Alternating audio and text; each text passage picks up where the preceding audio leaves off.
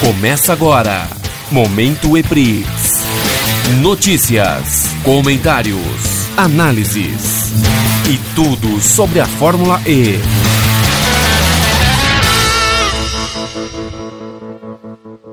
E aí, galera, fãs da Fórmula E, sejam bem-vindos a mais um Momento EPRIX, o seu podcast que fala da Fórmula E. Você pode ficar bem informado com as notícias da Fórmula E, mobilidade elétrica, carros elétricos e muito mais. Acesse eprixnews.com.br e também as nossas redes sociais no Facebook, Instagram, Twitter, YouTube. Todos são Eprix News. E também aqui no Spotify. No dia 10 de junho, vamos fazer a primeira live no canal do YouTube do Eprix News. Será às 7 da noite e vamos conversar sobre a sustentabilidade e as diferentes formas de energia. Vamos receber a professora da FECAP, Sandra Façanha. Então aí, anote na sua agenda dia 10 de junho. E não esqueça, o Eprix Move Brasil, o evento que vai acontecer no dia 30 de outubro na FECAP, em São Paulo, que vamos falar muito sobre sustentabilidade, mobilidade e velocidade. Os ingressos promocionais do primeiro lote custam apenas 25 reais. Mais informações, vai lá no site emb.eprixnews.com.br.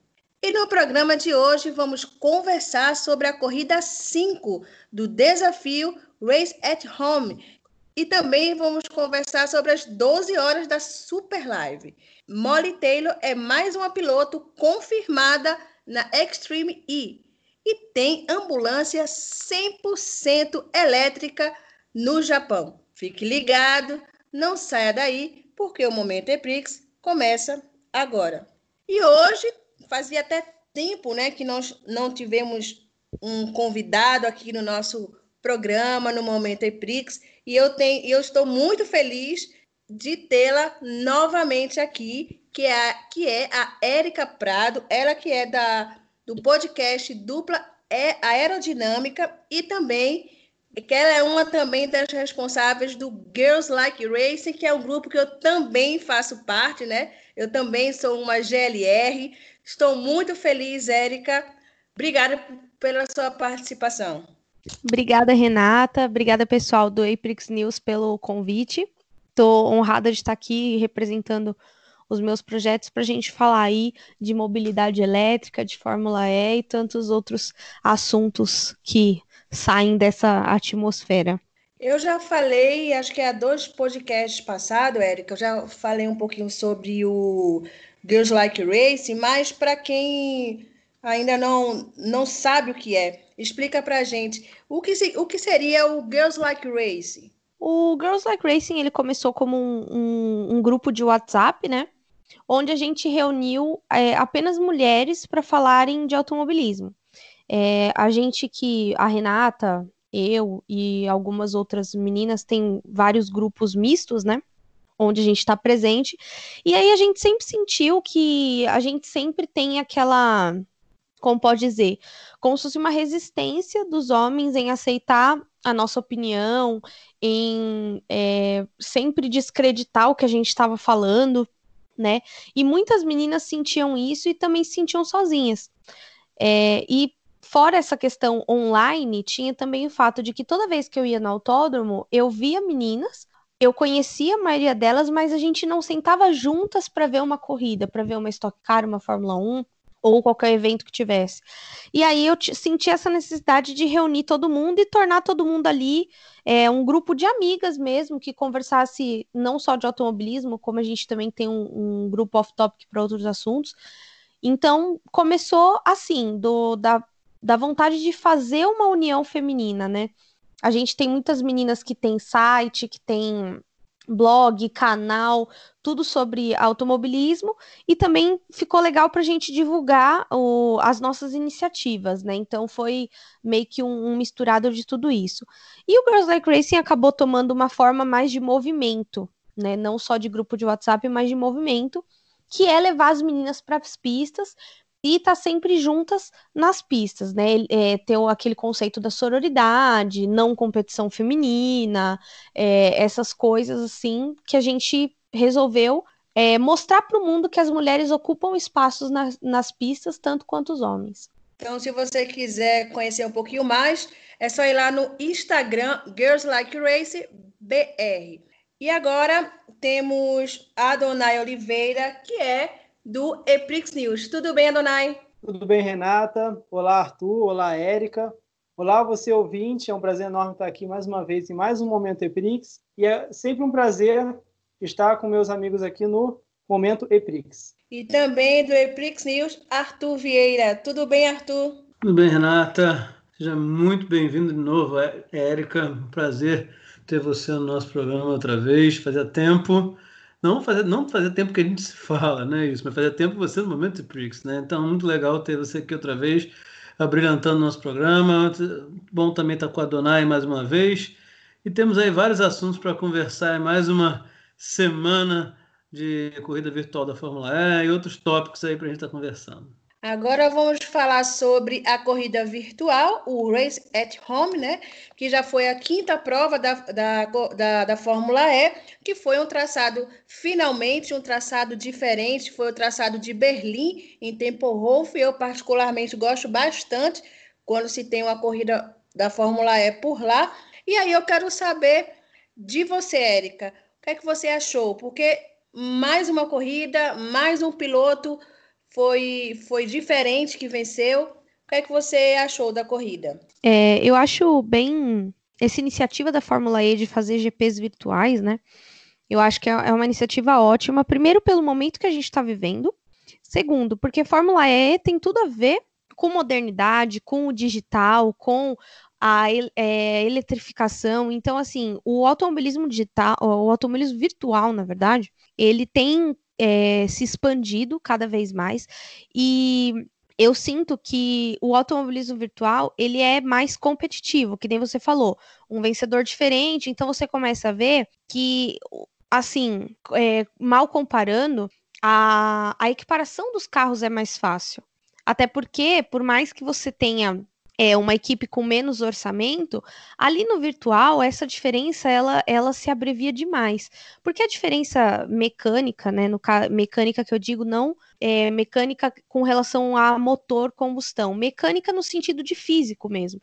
A diferença física dos carros o orçamento conta muito. No virtual já não é tão assim. Então, por mais fiel que seja o jogo com simulação, você ainda tem ali é, um fator virtual que é uma, é, uma corrida mais igual do que o, o fator físico da corrida ali ao vivo, né? Porque às vezes dá problema no carro e tudo mais, são coisas que não acontece é, muito no automobilismo virtual. Você tem ali, acaba a bateria, uma coisa ou outra, mas assim, são parâmetros que você consegue acompanhar e se você prestar devida atenção, não acontecem, né? Não é que nem na corrida que ocorrem muito mais imprevistos. Pegando o gancho do que a Erika falou, bom, é, a gente, principalmente essa analogia que a Erika fez, ela é bem perceptível, né, dona? Essa a gente falar especificamente do, do campeonato dos, digamos assim, que, tá, que a Fórmula E está usando dois campeonatos, né?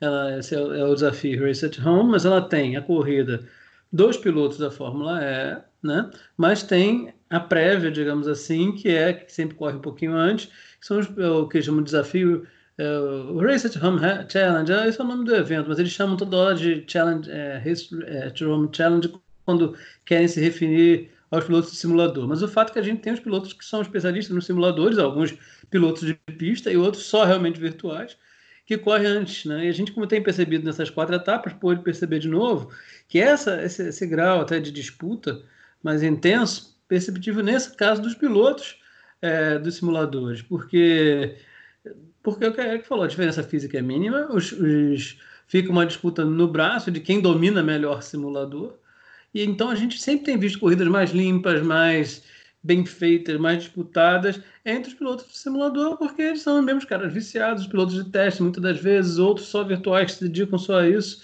Então, é, mais uma vez, foi assim. Muito embora dessa vez, né, a gente tenha tido um embolo na primeira curva, que, que é coisa que não tinha acontecido tanto com os pilotos somente virtuais, né? Teve princípio de confusão, e depois a corrida seguiu bem direitinha, com, com disputas e com muito destaque né, para o Kevin Sieg, que venceu, abriu vantagem na disputa desse chamado Challenge Grid.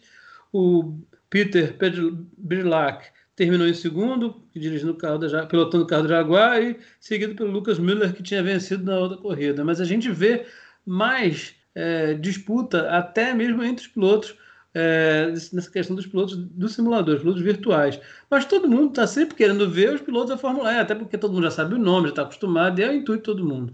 E aí a corrida com os pilotos da Fórmula E, a gente, claro, tem visto a disputa, mas a gente até começou esse campeonato virtual achando que ia ser, né, uma mão com açúcar pro Gunter, né, que chegou dominando, viciadão total, mas aí veio o Verlaine, né? Veio Van Dorn também, que são os caras que andam melhor nisso aí. Da, da, daqueles pilotos da Fórmula E, são os mais acostumados com o simulador.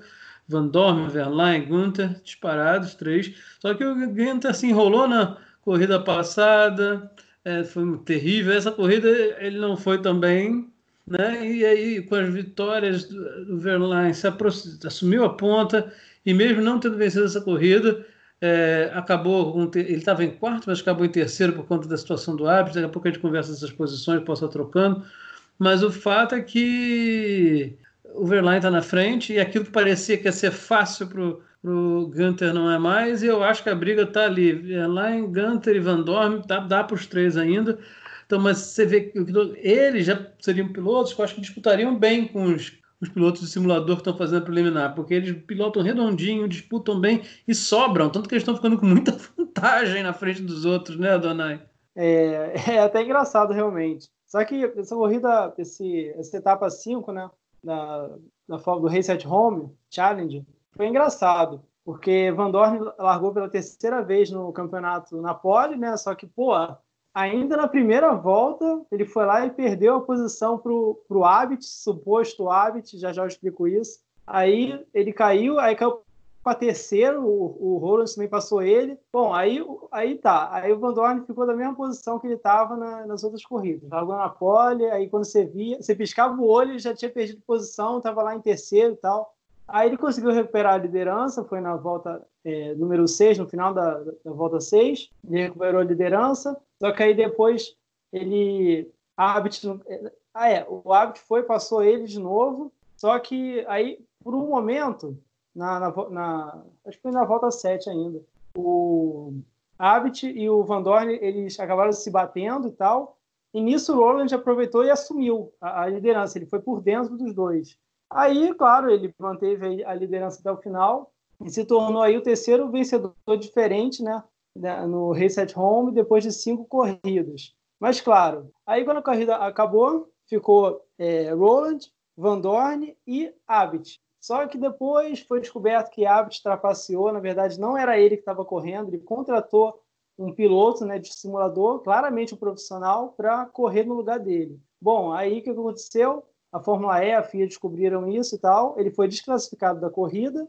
E quem assumiu o terceiro lugar dele foi Pascal Verlaine, né, que tinha finalizado em quarto. E aí a Abbott teve que pagar aí uma, é, uma multa de 10 mil euros. Então, é, realmente foi, foi, foi, uma corrida diferente. Né? O Gunther acabou em sexto lugar no, no final. E Van Dorn aí ficou em segundo, né? Até que não foi tão ruim assim. Ele, tudo bem que ele perdeu a pole, mas pelo menos ele fez aí a volta mais rápida da corrida. E assim, é bom, né? É bom ter um terceiro vencedor diferente, porque agora a gente já, já, já tem uma outra visão. Bom, antes, Gunther começou dominando aí as provas, venceu as duas primeiras. Aí depois a terceira e a quarta foi Pascal Verlaine, que venceu, a gente achou que seria o Pascal Verlaine, que ia, né, se vencesse mais uma, poderia aí ser, um, ser campeão, aliás, só que não, aí vem Roland agora. Ou seja, daqui para frente vai estar tá nessa esperança aí de ver o que, quem vai ser o, o vencedor da próxima corrida para aí a gente armar e tirar nossas conclusões, né, no caso. Mas por enquanto é isso. Por enquanto, embora Roland tenha vencido aí a quinta etapa, né, o Pascal Verlaine ele continua ainda na liderança do campeonato. Ele está com 82 pontos e 4 de vantagem em cima do de Van Dorn. Então, Agora a gente tem que esperar né, para ver o que, que vai ser da próxima etapa, quem vai vencer, e a gente vai ver como é que isso vai ficar. Mas realmente as corridas têm sido muito interessantes. E claro, essa questão do hábito foi, foi tensa, né? Porque, inclusive, um dos comentaristas da FIA durante a corrida, eles comentaram: nossa, a Abbott está muito bem, né? É, é, ele está dirigindo com perfeição e tal, bem diferente das corridas anteriores, que ele estava né, é, lá em último e tal. Ele sempre era quase nos. Ele sempre ficava lá entre os últimos e tal. A melhor posição dele, se não me engano, foi décimo segundo. Aí do nada o cara vai lá, aí larga em segundo, se qualifica bem, aí disputa a liderança do nada, assim. Ou seja, até o comentarista da FIA reparou nisso, é, né, nesse, nessa trapaça. Mas é claro, com certeza, daqui para frente a Fórmula E ela vai ser rigorosa na questão da, digamos, vigilância. Para mim, agora eles vão querer que todos os pilotos apareçam dirigindo. Geralmente é só Van Dorn, Gunther, Verlaine, eles escolhem alguns para aparecer. Nem todos aparecem, mas creio que a partir de agora, com essa questão aí do hábito dele trapacear, é, podemos esperar que a Fórmula E nas próximas corridas seja mais rigorosa quanto a, ao monitoramento dos pilotos, né, para ver se realmente são eles que estão correndo. Agora, vê só, minha gente, o que é que se passa na cabeça de uma criatura que é um jogo para se divertir, né? Para apoiar a Unicef e a criatura bota uma outra pessoa. Eu, eu não entendo isso.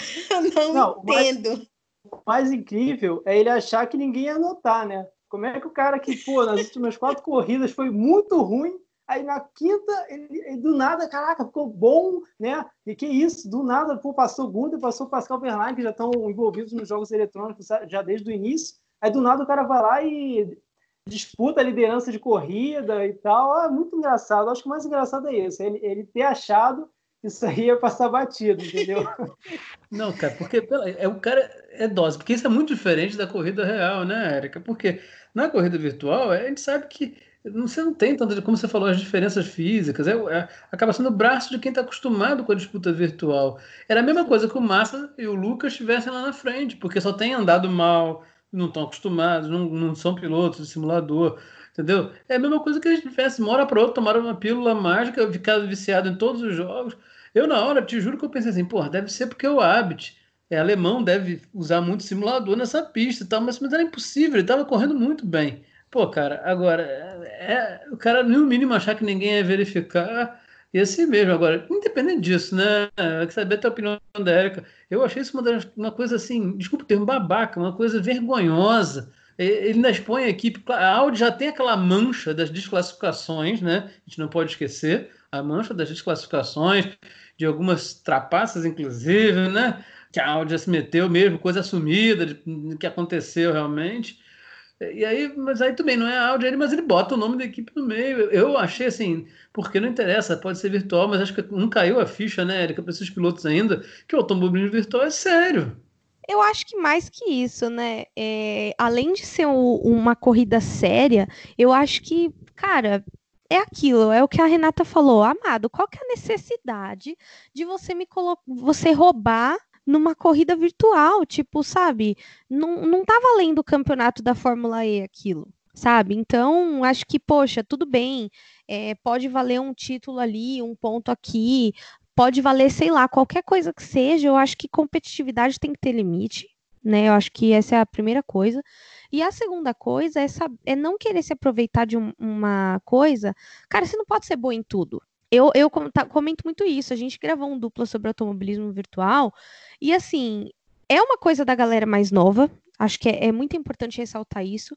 É, os pilotos de. E não, não é uma galera mais nova, tipo, sei lá, 25 a 35 anos. É uma galera, tipo, de 15 a 22, 23 anos, sabe? Porque a gente não. Eu mesmo, eu tenho 28 anos, é, simulador era bem ruinzinho.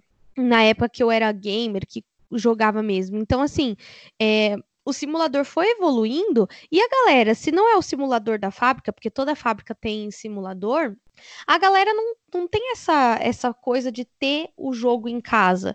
Não é que nem, por exemplo, um Lando Norris, um Charles Leclerc, que, tipo, joga com os amigos aquilo, sabe?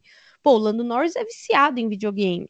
Então, assim, você pega a galera mais nova, por exemplo, vocês citaram o Pascal Verlaine, que, que vai bem. Pô, o Pascal Verlaine é dessa geração, que treina no simulador, que joga muito simulador, entendeu? Então, assim, é, a gente tem que entender um pouco, e, e acho que na cabeça da, dos pilotos como o Abt, é entender que aquele não é o como que eu posso dizer? Não é o ramo dele, vai, vamos dizer, ele não é expert naquele, tudo bem, sabe?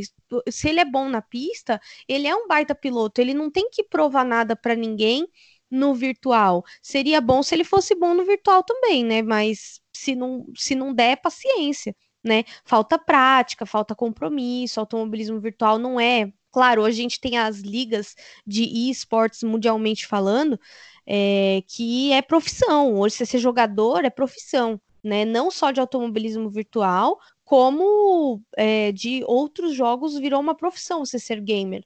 Só que eu acho que o cara tem que ter também um pouco da humildade é, de assumir, pô, isso daqui não é a minha praia, sabe? Eu vou participar porque é, é uma boa ação, eu vou participar para engajar a categoria, eu vou participar para é, porque a categoria tá organizada dessa forma agora virtualmente falando e vou aprender, mas sabe, vamos ter um pouco de noção, que nem você falou, o cara tava indo mal nas quatro corridas anteriores, e aí, milagrosamente, hoje ele acordou muito inspirado e foi bem, sabe? Eu acho que é, é muita. É, é, é subestimar o telespectador, é subestimar a equipe, é subestimar quem tá produzindo aquele evento, sabe?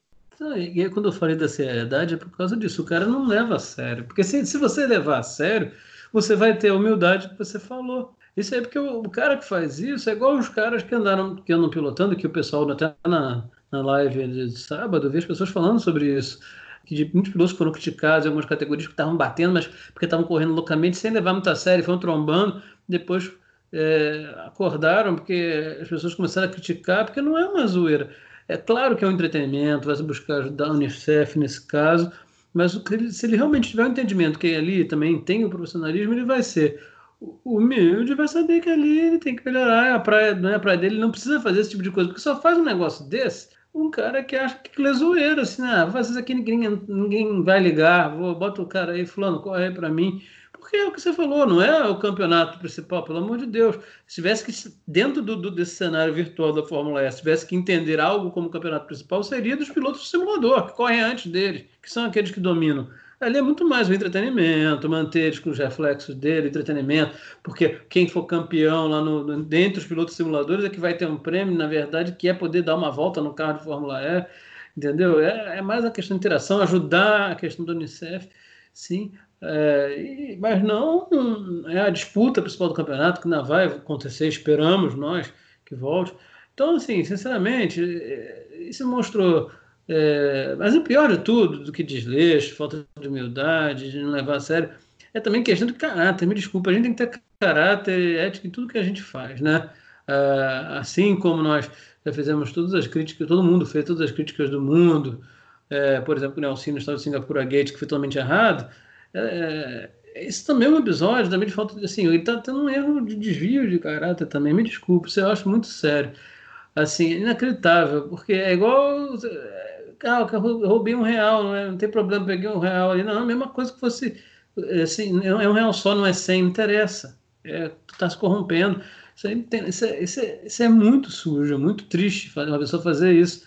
Eu acho vergonhoso, sinceramente. É, Ainda nem zero pro Abt, é menos mil pro Abt, sinceramente. Ele já não era um piloto assim, ó, oh, que eu acho assim, uma coisa incrível. Ele tem alguns brilharecos e vários momentos de lambança no real, mas aí ainda faz uma dessa, sinceramente, porque foi uma queimação total, né? Pelo amor de Deus. É, realmente. É, eu também vejo por esse lado aí. Isso aí é demonstra um pouco de falta de caráter, né? Isso aí é, é difícil.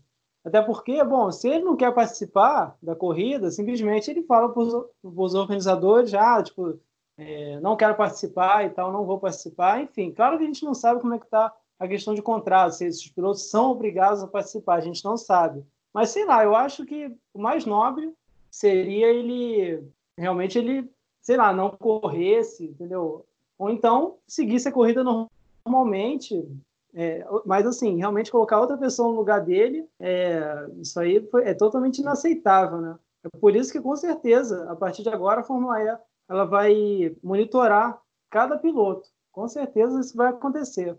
Renato. É uma coisa que a gente tem que também, mudando o assunto né, do Daniel Abt, é a questão dos brasileiros. Né? A gente sempre fala deles aqui, é, do Massa e tal, mas hoje eu estava vendo uma live, hoje, né, segunda-feira, dia 25, é, uma live do Lucas de Graça na, no perfil do Instagram da Post Cup Brasil. E aí um dos assuntos foi, logicamente, falando sobre isso, né, da corrida virtual e tudo mais. Ele, o Lucas, ele até comentou, ah, eu, eu realmente não estou indo bem, mas é porque eu não tenho... É... Então, o Lucas falou que ele não tem o simulador, ele pegou emprestado de alguém que eu esqueci o nome, e tem outro fator também, que ele não está conseguindo ter tempo de, de treinar, né? Por conta das outras coisas que ele que ele está fazendo aqui no Brasil relacionado a, ao Covid, né? Então, assim, é, então vamos.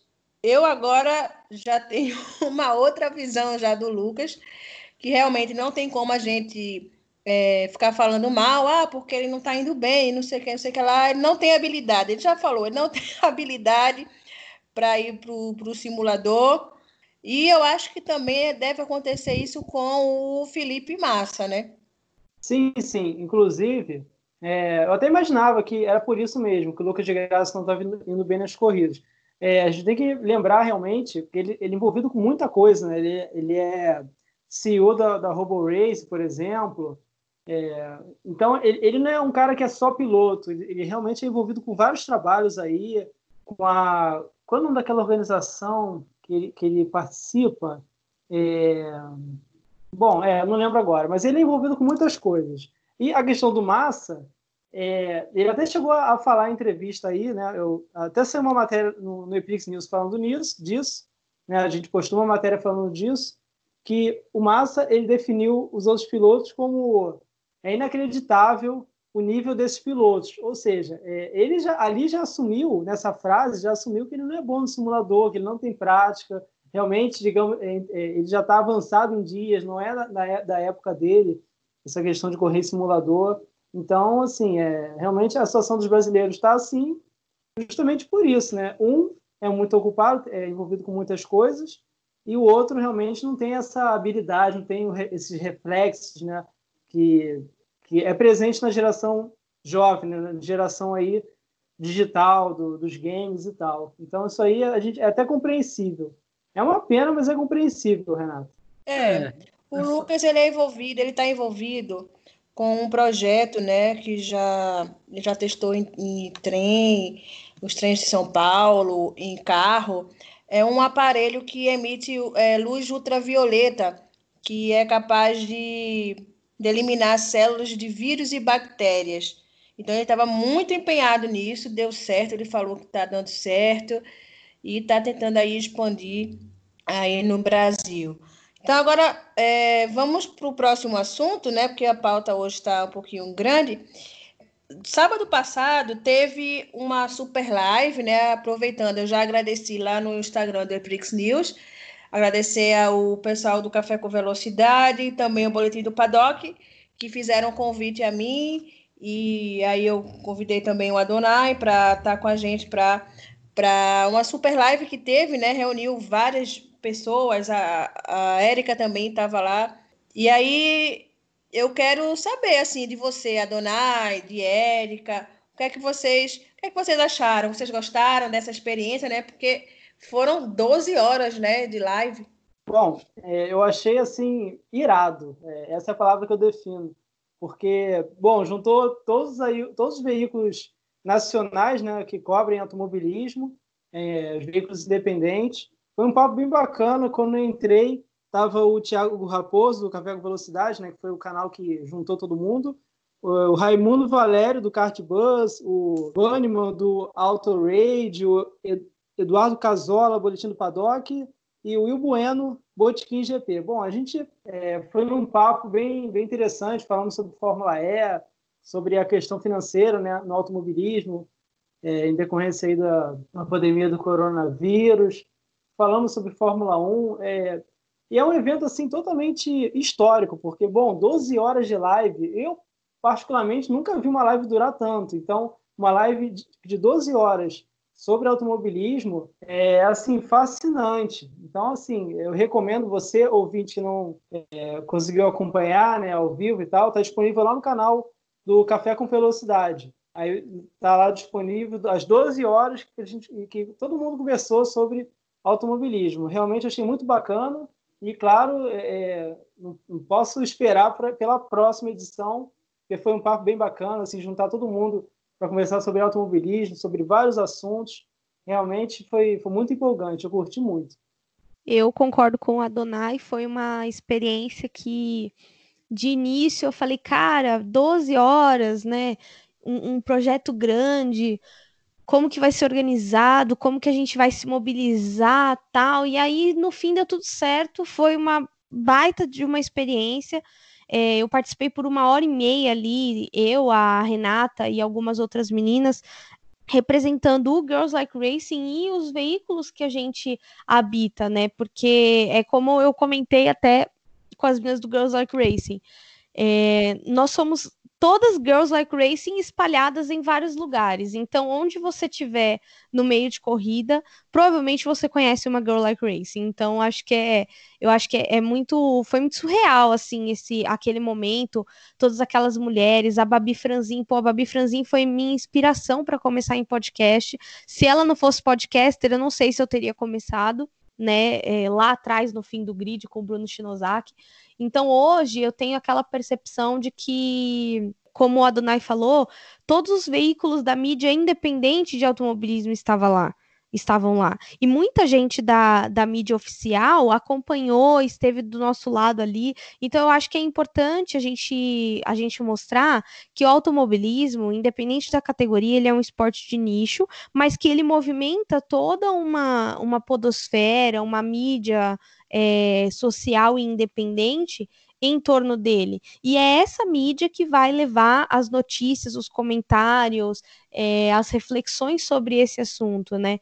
É, eu acho muito interessante porque é, é, até uma, uma coisa relacionada à engenharia mesmo, né? Que eu fiz engenharia mecânica, e na mecânica o pessoal não é muito adepto é, ao motor elétrico, à sustentabilidade. E, e, eu comecei a perceber que é puro saudosismo, e além de ser um, um puro saudosismo, o pessoal tem uma, um preconceito com o que não entende. Né? A partir do momento que eu estive inserida num, num, num simpósio de eletrificação, de entender quanto aquilo era importante para a sociedade, para o momento social, né? Hoje eu comecei a perceber o quanto é, não só a Fórmula E, como os veículos elétricos, a eletrificação de frota, a não emissão de poluentes é importante para a evolução e continuidade da sociedade. Então, eu, como engenheira, tenho que ter esse, é, esse, esse feeling.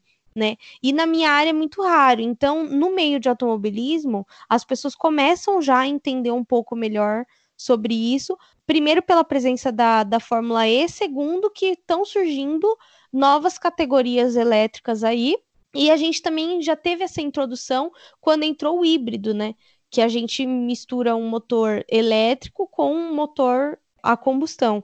Então a gente tem, a gente consegue seguir uma evolução e a gente tratou desse tema na Super Live, né? Não só esse, como vários temas muito importantes. A presença de mulheres no automobilismo, é, as categorias, qual que vai ser a evolução das categorias, para onde vai depois da, dessa pandemia do Covid-19 né? Até a Renata mencionou o Lucas de Graça, pô, ele é um cara que eu aprendi a admirar é, no fórum da SAE, que é a Sociedade de Engenheiros Automotivos mundialmente conhecida. Entendeu? Pô, ele é um cara que ele fala para engenheiros renomados e ele defende a causa dele. E assim, é uma causa global, que todo mundo deveria estar preocupado com isso, mas aparentemente as pessoas não não não se engajam. Então, assim, pô, o cara não tá com tempo para treinar simulador, mas olha o ser humano que ele tem sido nesse momento, sabe? Então, eu acho que é misturando todos os assuntos. Quando a gente vê a, a Super Live, pô, foram 12 horas. Foram muitas pessoas. Eu nem sei quantas pessoas participaram ali ao todo, né? Nem sei se fizeram essa contagem de quantas pessoas participaram é, ativamente falando, né? Que fizeram a live. Mas assim, você vê que tá todo mundo num propósito só: entreter, informar e passar, atravessar esse momento tão sombrio do mundo todo, né? Que não é uma exclusividade local, né? Hoje a gente está vivendo isso, é uma crise mundial da saúde, né? É verdade, Érica. Assim, vou dizer aqui de quem ouviu. Eu não ouvi toda a live, mas quando acabou a prova virtual, a gente eu comecei a assistir, até porque entrou o Adonai, né? E, mas depois a gente dali foi direto, porque depois Renata entrou, as meninas todas e tal. Né? assisti um pouco, assim. Foi muito legal a experiência, fora de série. Eu acho que se, se bobear, tinha que estar no Guinness isso aí, porque eu não sei se já teve uma outra live de, de automobilismo no mundo que levou 12 horas. Já está quase dando endurance. Podia ser uma prova da IMSA isso. É, mas o, o fato é que poderia até valer pesquisar isso, mas fora tudo, assim, o que eu queria frisar é a qualidade do debate, assim, para mim, disparado, o, o debate das meninas foi o melhor. É, tá falando para puxar o saco. Não, é fato. Assim, o debate das meninas foi melhor, na minha opinião. É, pode pensar em várias razões para explicar isso. As pessoas são muito críticas, as mulheres que sempre têm que se esperar, mas é porque muitas das vezes as mulheres são mais responsáveis mesmo, são é, mais responsáveis, mais dedicadas e tratam os assuntos com mais seriedade. Às vezes os homens ficam falando bobeira demais, mas assim, o fato é que vocês conversaram muito bem, fluiu, foi perfeito. A participação da Bárbara né, foi ótima, né? a Babi veio fantástico mesmo, foi muito legal vê-la ali com vocês. Foi excepcional. E eu acho assim, uma, agora, uma outra coisa muito importante dessa live, que eu acho, mostrar a força da galera do automobilismo. Isso é importante. Eu acho muito importante. E, e o que você falou, tinha ali os canais independentes, mas você é, sabe que tem é uma família, mesmo pessoas que são da mídia, no automobilismo já são mais famosos, na mídia formal, muitos estão ali apoiando, é, seus recados estão lá, ou seja, mostrando a união da família do automobilismo. E a gente não pode esquecer também né, que teve né, o André Dueck, que é da, da, da Zon, narrador da Fórmula Indy da Zon, que participou e foi legal porque vocês começaram a entrar, ele ainda estava, né? Foi naquela, começou a entrar as meninas, depois entraram todos. Eu achei muito bacana o que ele falou também.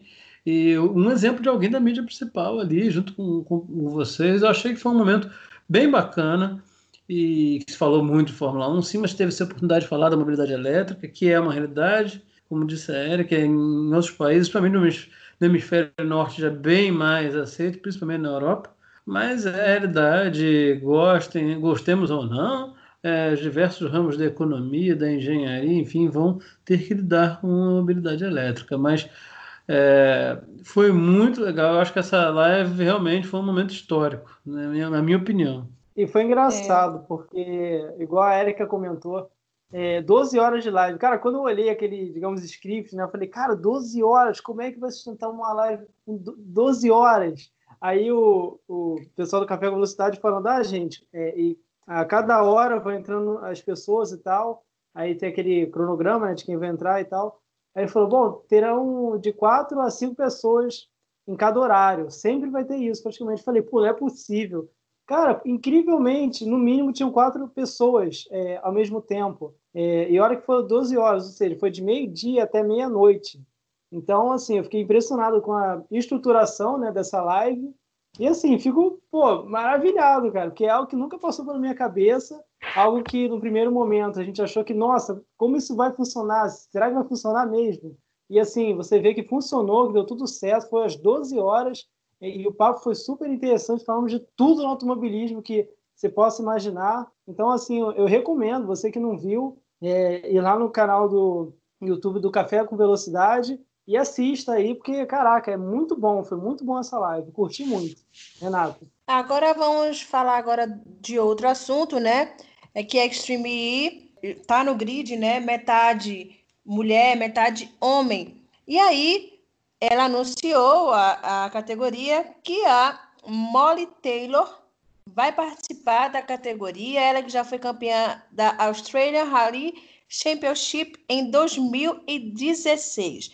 Então, já quem estava falando um pouquinho, né, Erika, sobre a nossa live da, da participação das mulheres, então já quero puxar para você, né? você, o que é que você está achando assim da Extreme E, ter metade do grid de mulher é, é, e nomes tão importantes, né? Como a, a, a o, e, e, outros nomes de pilotos mulheres tá nessa categoria. É, eu acho que a, a Extreme E, primeiro, ela é surpreendente porque você pensar em, em carro de rally é, por exemplo, o, o rally é um desafio, né? É, é, uma, é uma categoria de corrida muito desafiadora, porque ela tem o desafio do desgaste físico dos pilotos, ela tem o desgaste do veículo, que nem eu falei para as meninas, eu falei, meu, onde é que eles vão carregar essas baterias e tal? Olha o que a pessoa pensa, né? Como que faz uma estratégia para isso? Então eu já fui bem além, assim, né? Eu acho que a iniciativa de colocar metade do grid homem e metade do grid mulher é, eu acho que é uma estratégia válida. Primeiro, por você dar espaço né, para as mulheres, porque as mulheres só vão crescer no motorsport a partir do momento que elas tiverem espaço.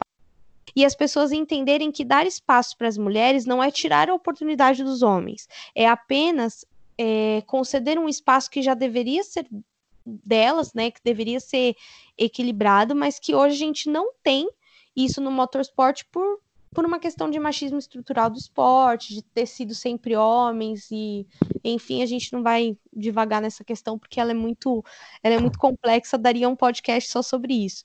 Então eu achei legal, primeiro, a inovação dos carros, porque vai, vão ser sistemas nunca vistos antes. É, segundo, a inovação do grid, porque vai ser é, mulheres e homens lutando em igualdade que vence o melhor entendeu? E acho que é mais importante ainda a visibilidade que essa categoria vai ter por ser uma categoria tão diferente. Primeiro, em relação a carro, segundo, em relação à competitividade, terceiro, essa coisa do ter homens e mulheres no grid.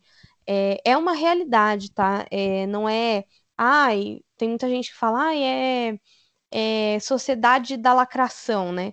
E na verdade não é isso. Hoje as mulheres ocupam espaços, as mulheres são marketing, entendeu? As mulheres são representatividade. Onde você tiver uma mulher representando, você vai atrair outras mulheres como público, é inevitável né? E é uma reação natural do ser humano de se aproximar do seu semelhante. Então, assim, pode ser que o público da Extreme E dobre um público que já, já acompanha a Rally e ainda vem um público novo, tanto pela inovação tecnológica quanto pela questão da representatividade feminina, né? Então, é, eu, assim, num contexto geral, só elogios para a Extreme E. Primeiro pela organização, segundo pela, pelo critério de escolha dos pilotos, e, enfim, eu tô só ansiosa para que comece logo, né? Só que a gente ainda não tem previsão do início da temporada devido ao, ao à situação global de agora. É, a Extreme E é prevista para 2021, né? Tem até um calendário já definido, mas agora é aquilo, por causa da Covid fica todo mundo assim, né? Não se sabe de fato se, como se vai, como é que vai. Eles não estão falando muito nada, porque como é 2021, eles não estão falando, mas obviamente vai sofrer, né? Porque esses testes de categoria, eu tenho quase certeza que isso aí vai ter, sabe, mudança nessas datas. Enfim, tá, não que não vai ser em 2021, mas eu acho que vai mexer um pouco nessas datas sim, porque tem todos os testes da categoria e tudo mais. Mas o fato é que é previsto para 2021. E assim, Extreme E é aquilo, né? Mais uma vez, há uma categoria que está muito com a alma do Agag, ele, o Agag está investindo tudo, ele é o CEO, né? Na Fórmula L hoje é o presidente, mas ele já tem outro CEO, né? Mas ele é o presidente, enfim, mas na Extreme ele está ali junto também, fazendo um papel muito bom. E eu acho que ele está tendo uma sacada incrível, porque uma das coisas não é nem só a questão né, metade homem, metade mulher, mas é a questão de ter homens e mulheres como piloto e copiloto, e isso se alternando, em alguns casos, a mulher que é piloto principal, e, e vão poder alternar isso, inclusive, ou seja, e no rally, é é, isso é algo muito importante, a questão do navegador e do piloto, às vezes não adianta ser bom piloto se não tiver uma boa navegação e vice-versa, sabe? Eu acho isso fenomenal. Você está com. É, assim, já, já, no próprio Dakar houve já a exibição do carro da Extreme E, ele chamou muita atenção, é, sabe? Porque, porque é um ambiente inóspito de off-road, diferentes tipos de terreno off-road, com um carro elétrico. E se tem um lugar que vai mostrar a força do automobilismo elétrico numa situação como essa, né? Então, assim, eu acho fantástico. Se a gente parar para pensar, ela já é a sexta mulher confirmada no grid, e, e tem ela, a Molly Taylor, a Kate Muniz e a Micaela, que é um sobrenome difícil, né? Que é a Lynn Kotlinski, se nem falar isso. É, as três, ambas têm experiência com rally, entendeu?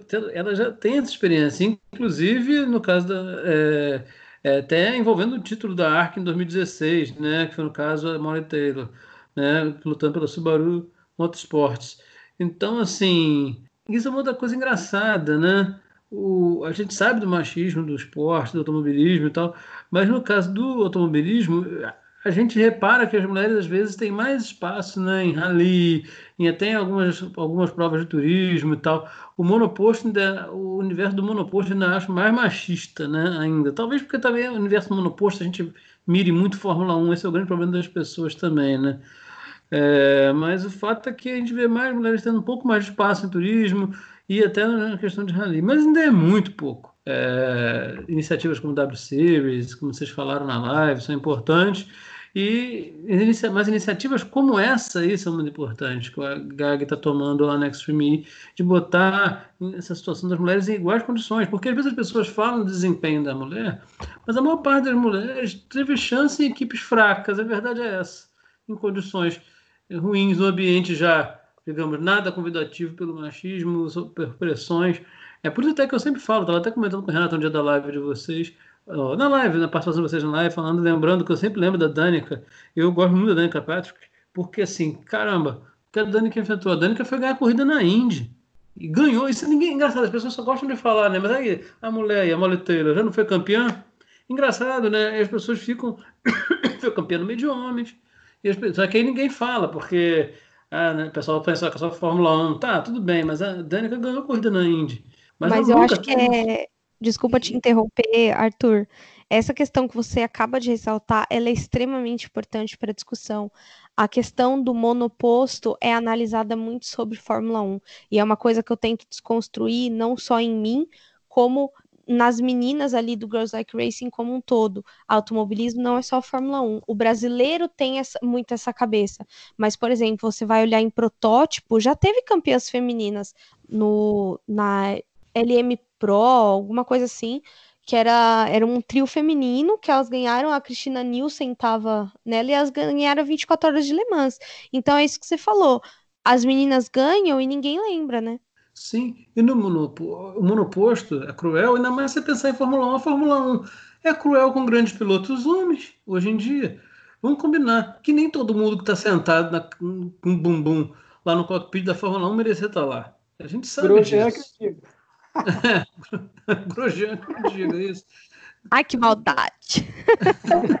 Mas pela aí, né, gente? Então, assim, vamos combinar. É, eu vou, até fazer uma. Vamos dizer aqui, a gente que acompanhou a Fórmula E, um cara como Rosenquist não, poder, não merecia ter guiado a Fórmula 1? Claro que sim. Foi lá para a Indy e já foi, mostrou serviço na Indy. Ele é melhor do que um monte que está lá, sabe? É, eu gosto de falar isso porque às vezes as pessoas ficam falando, ah, aqui na Fórmula E também, né? Não só vem piloto velho, nada, tem pilotos escolhendo a Fórmula E. O álbum tinha escolhido, mas aí pintou a chance dele pegar ir lá para para a EBR foi. Seu De Vries, que ah, tava na Fórmula 1, mas é novo, e você tem vê pilotos buscando já isso. Não é também assim. Então, assim, os pilotos têm que acordar Fórmula 1 é difícil, já é difícil, até para pilotos homens está sendo difícil, enfim, com muito patrocínio, às vezes a porcaria que entra lá, Aí fica mais difícil ainda no universo machista para mulher. Fica mais difícil ainda, muito.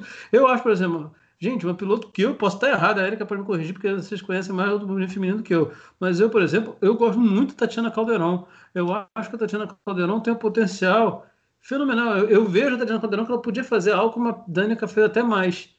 Só que assim, hoje o mundo é mais cruel, né? Engraçado, quando deveria se falar no mundo tecnológico, no mundo mais aberto, não sei o quê e se fala, se, pelo menos se fala, mas aí as pessoas, que o machismo está lá e sufoca, filho, né? A Tadiana Caldeirão, eu acho que sim, eu vejo pensando, pô, se ela quer realmente monoposto, ela tem que esquece Fórmula 1, tá? Tentar conseguir uma vaga na Fórmula E, mas também não é fácil, porque o monoposto é mais fechado que o turismo, que, que o rally. Enfim, é por isso que até eu entendo quando vocês colocaram na Super Live a questão da W Series, eu acho que é, acaba sendo importante para dar mais visibilidade. Mas no fim das contas, eu, eu acho que, tem que ter teria que existir mais atitudes como essa que estão fazendo na Extreme, que eu só tenho a louvar. Porque aí você dá reais oportunidades. Porque também botar, é, vamos supor, se o Caldeirão entrar lá na, na Fórmula 1 para pilotar a Williams hoje. A Williams tem nome, sim, do passado. Mas a Williams hoje é a mesma coisa que foi Minardi um dia, de Qatar. Então, assim, o que, que vai adiantar? Podia andar ali, sinceramente, a reencarnação do Senna que não ia dar jeito nessa Williams. é, não, mas isso que você está falando hoje... é verdade. É. A igualdade de equipamento também é fundamental. Então, mais uma vez, palmas para a Extreme E nesse momento, né? Sim, isso é muito importante.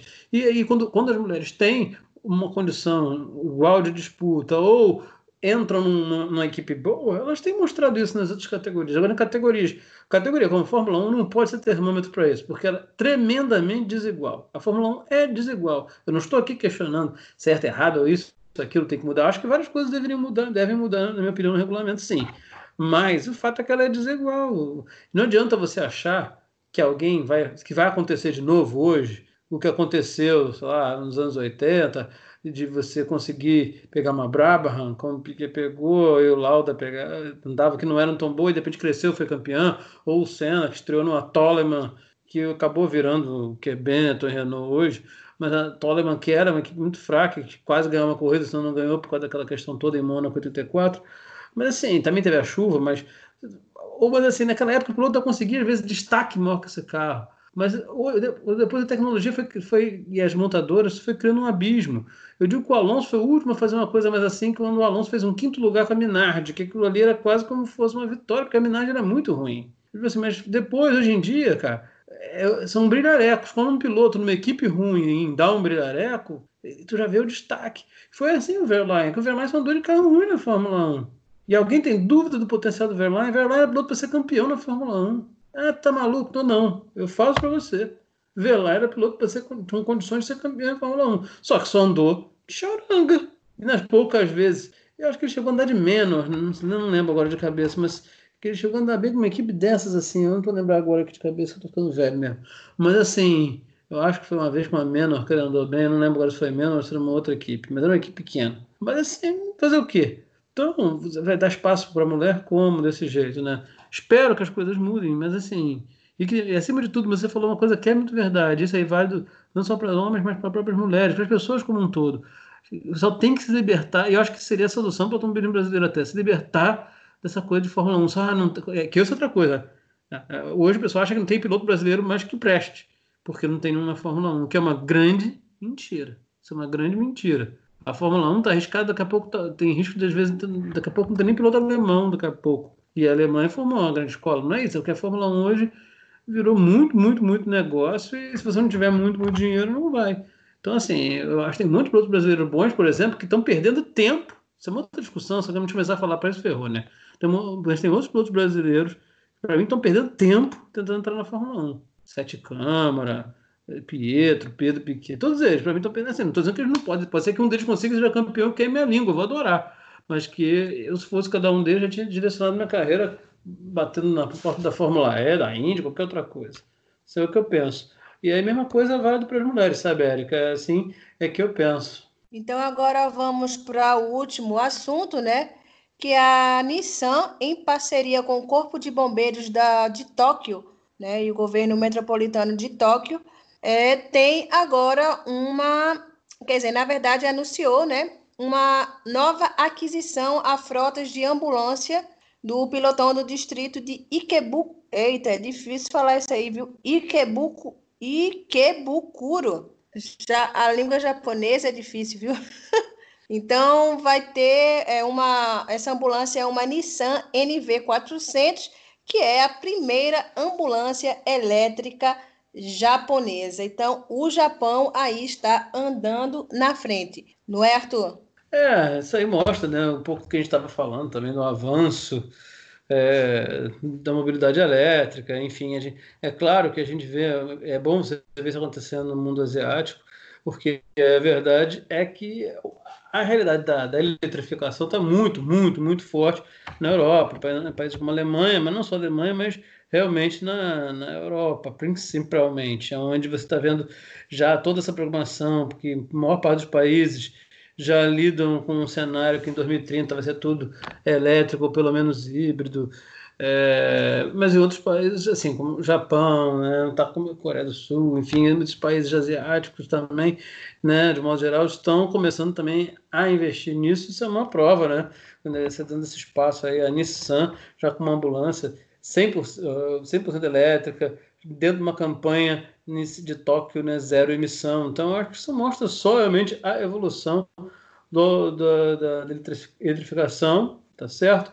É aquele negócio, né? O próprio o desenvolvimento do automobilismo elétrico, como Fórmula E, Extreme E, Moto E, tudo que vai, quanto mais crescer, mais vai levar desenvolvimento para as ruas. E aí você vai cada vez mais, mais os países cada vez investindo e comprando a ideia do elétrico, do híbrido, enfim. É uma pena, por exemplo, que a Jaguar a gente conversou no outro, no outro programa, né? No último programa a gente conversou do fim da categoria da Jaguar, mas tudo bem, é o fim de uma categoria, mas não muda o fato da expansão, dessa mudança da matriz energética na qual a eletrificação está inserida, né? Então, acho que isso é realmente um caminho sem volta, não adianta, é, e a gente espera que o Brasil ainda vai demorar, na minha opinião, isso, mas as pessoas comecem a enxergar, a ver com mais carinho, porque só quando, quando isso conseguir ter mais demanda é que poderá ter um preço mais, inclusive, acessível, né? Mas o fato ainda especificamente sobre essa ambulância, né, é um veículo basicamente que tem uma bateria de energia de lítio, que produz 33 kW de energia, e assim, tem uma energia, uma bateria adicional de 8 kW, e que dá a chance de alimentação dos equipamentos elétricos, ar-condicionado, por um bom tempo. Tá? Essa ambulância ela pode ser convertida em uma fonte de energia móvel e, assim, em situações de apagão, desastre natural, pode ser algo útil para ter essa fonte extra. Tá? É, são algumas características, né? E basicamente ela é uma transformação de um furgão elétrico da Nissan NV400, que é muito comercializado na Europa hoje em dia. Enfim, eu acho que isso aí, né, dona, é só mais um capítulo dessa, dessa evolução, dessa revolução, digamos assim, dentro do movimento da mobilidade elétrica. É, e essa questão dessa ambulância é tão interessante porque ela por ser elétrica, ela facilita muito na questão da, de mover assim o paciente no sentido de ruído. Por quê? É, quer dizer, no sentido de, de não ter ruído, aliás, porque o motor elétrico ele é bem assim é silencioso, ele é mais silencioso, claro, do que a combustão. E geralmente, como o elétrico é, não tem marcha, é, digamos uma marcha única, né, é, praticamente, então isso aí ajuda a relaxar. Então, o paciente que acabou de sofrer um acidente, por exemplo, tal, é, geralmente eles ficam em choque e tal. Bom, pelo menos o motor já vai ajudar a se acalmar, porque é, quase não vai ter ruído nenhum. E também o, o diminui também a questão do, dos níveis de vibração, porque os veículos a combustão, o carro treme né, e tal, tem os solavancos por causa da, da, da, marcha e tudo. E na questão do, da ambulância elétrica, no caso, os pacientes lá que foram, forem atendidos lá em Tóquio, eles não vão ter problema com questão de vibração. E essa ambulância também é equipada com uma maca elétrica, então facilita para a equipe de resgate, né, no caso, é, colocar a pessoa né, dentro da ambulância. Então, essa é uma inovação que é, é talvez chegue até antes do que a eletrificação do, dos carros, assim, é, em geral, né, no caso das cidades, porque justamente essa questão de ambulância elétrica seria uma, é uma necessidade, aliás, e, isso facilita bastante o trabalho da, das equipes de resgate, né? Então, pô, é uma ideia super válida aí, e essa, essa iniciativa aí, né, é, entre a Nissan, né, uma parceria entre a Nissan e o governo metropolitano de Tóquio. Então, é claro, é, é isso que o Arthur falou, realmente a mobilidade elétrica está se tornando, assim, é, uma realidade, já é uma realidade, e claro, é, Tóquio recebeu essa ambulância, então lá está iniciando uma, um processo lá de, digamos assim, de facilidade, né, para o governo e tal, e para os profissionais de saúde também. E com certeza, daqui a alguns anos, a gente vai ver mais ambulâncias elétricas, né, pela, pela Europa e outros países. Realmente é muito interessante. A questão da ambulância elétrica facilita bastante, justamente porque não tem vibração, não tem ruído, é, é bem suave, digamos assim, né? a mobilidade da, da ambulância pelo motor elétrico. Então, é, é bem interessante. Eu realmente curti essa notícia aí. É algo que os países têm que enxergar, né? E colocar, né? Essas, ambulâncias assim para rodar, porque realmente é, é uma inovação muito. É necessária, no caso, entendeu? Então, é, realmente, a gente espera que isso venha a se espalhar assim com mais facilidade, né? Que mobilidade elétrica ela seja cada vez mais uma realidade, porque o planeta precisa se, se livrar né, do, dos efeitos do gás carbônico, da emissão de gases poluentes. Então, é, é uma notícia muito boa para nós que cobrimos mobilidade elétrica. Nós do Pix News realmente é uma notícia muito satisfatória. Vocês chamaram essa questão da ambulância elétrica. Cara, é tudo isso que o Adonai falou, né, de, da questão de ser um sistema que não, que não tem vibração, que até tem uma, uma vibração, mas ela é muito, muito pequena pelo sistema de transmissão, né? E eu acho que, além disso, você está colocando, você está modernizando, é, primeiro, o que é realmente essencial, que é, por exemplo, um, um serviço de mobilidade eh, ligado à saúde, né? Quando eu vi a, a matéria, né, a própria Renata tinha me mandado, eu fiquei lendo e eu fiquei é, encantada com o nível de avanço que a gente já teve, né?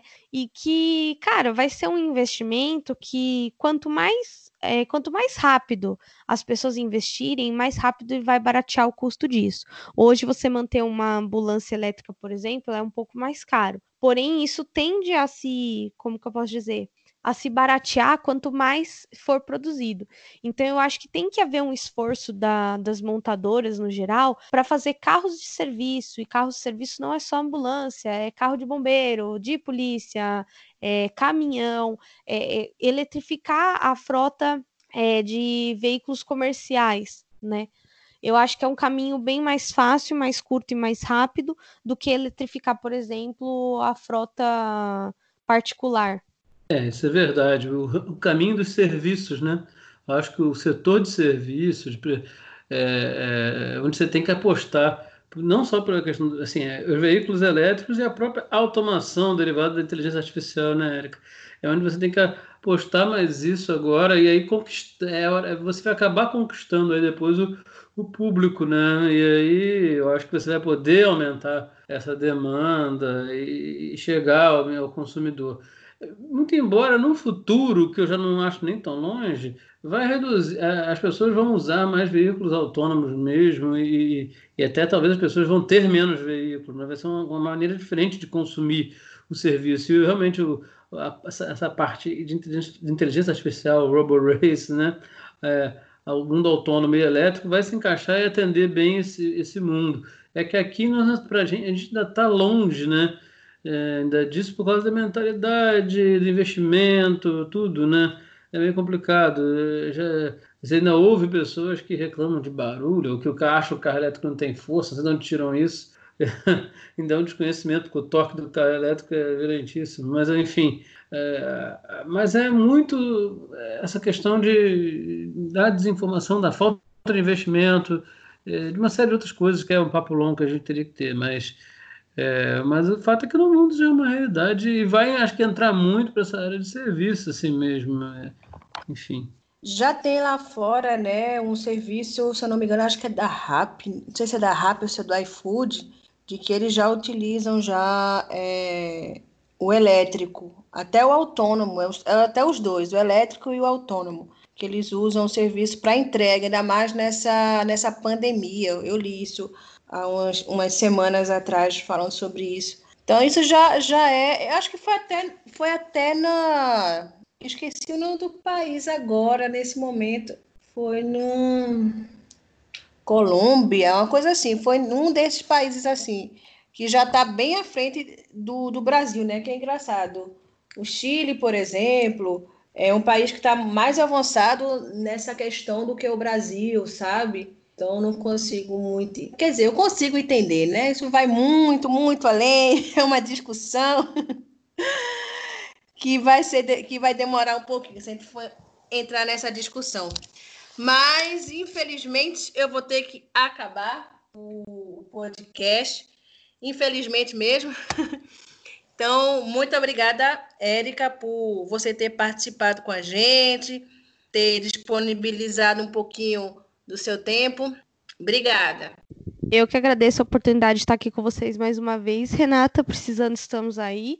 E obrigada pela companhia também o, ao Adonai, prazer em conhecer, que eu não conhecia o Adonai ainda, é, e o Arthur também, que a gente sempre tá em contato, e espero vocês aí é, no próximo Eprix News para tá ouvindo vocês aí e as próximas pautas que vocês vão trazer pra gente, viu? Obrigada por tudo e até mais, pessoal. Um abraço. Obrigada, Donai. Obrigado, Renata. Obrigado, Arthur. Érica, muito obrigado pela sua participação. Foi um prazer também te conhecer e estar aqui com você nesse podcast. Que você volte aí, que tenha mais vezes aí, que você retorne, porque será um prazer, como foi hoje. E obrigado a você, ouvinte, que acompanhou esse podcast até o final. Te esperamos na próxima edição. Um abraço e até lá. Obrigada, Arthur. Obrigado, Renata. Muito obrado, Donai. Érica, foi um grande prazer estar com você aqui de novo hoje. A gente não pode ficar tanto tempo sem ter você no programa, né? É muito, acho que tem para lá de ano, não sei. A gente não pode ter esse tempo todo. A gente tem que trazer a Érica mais vezes aqui. E a gente tem que trazer na próxima vez a dupla aerodinâmica completa, né? Tem que vir a dupla. A trazer, Pode ter certeza que a gente vai ser uma honra comparecer, viu, gente? Muito obrigada. Tem que fazer, né, Renata? Trazer a Érica junto com o seu digníssimo. Fernando. Fernando. Não conheço, só conheço por nome mesmo. Ah, você já viu foto, já viu vídeo, você viu ah, na live. Sim, com certeza. Todo, todo mundo já viu, sabe que é o Fernando. Aliás, ele fala muito bem no automobilismo. A gente tem que fazer um dia um, uns programas só desses assuntos polêmicos, né, Erika? Ia ser bom. Vixe Maria, cinco horas de programa no mínimo. aí, aí para dar um, um, um, lado humor negro, botava um chino no programa também. Assim. Essa junção ia dar o que falar, pode ter certeza. Mas é isso, gente. Muito obrigado aí, Renata. E não esqueça, siga a gente nas redes sociais, no Twitter, YouTube, Facebook e também no Instagram. Todos são Eprix News. Até a próxima! Você acabou de ouvir Momento Eprix. Com tudo sobre a Fórmula E.